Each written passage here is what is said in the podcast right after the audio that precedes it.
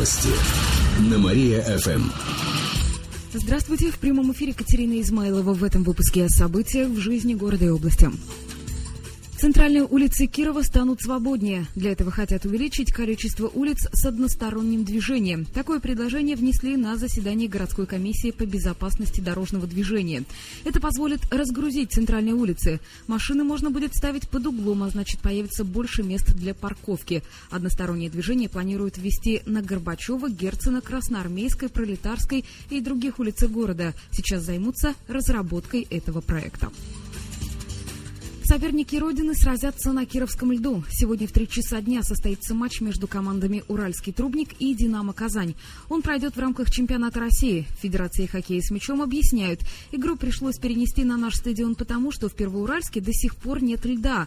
По данным с официального сайта «Уральского трубника», команде еще никогда не удавалось обыграть «Динамо Казань». Напомню, что Кировская Родина также принимает участие в чемпионате. Следующая игра будет дома. Она состоится в понедельник в 7 часов вечера. Наши хоккеисты встретятся с Красногорским Зорким.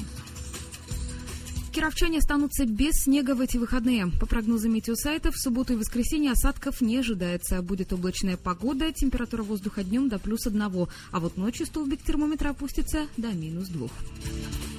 К этому часу у меня все. В студии была Катерина Измайлова. Далее на Мария ФМ слушайте утреннее шоу «Жизнь удалась».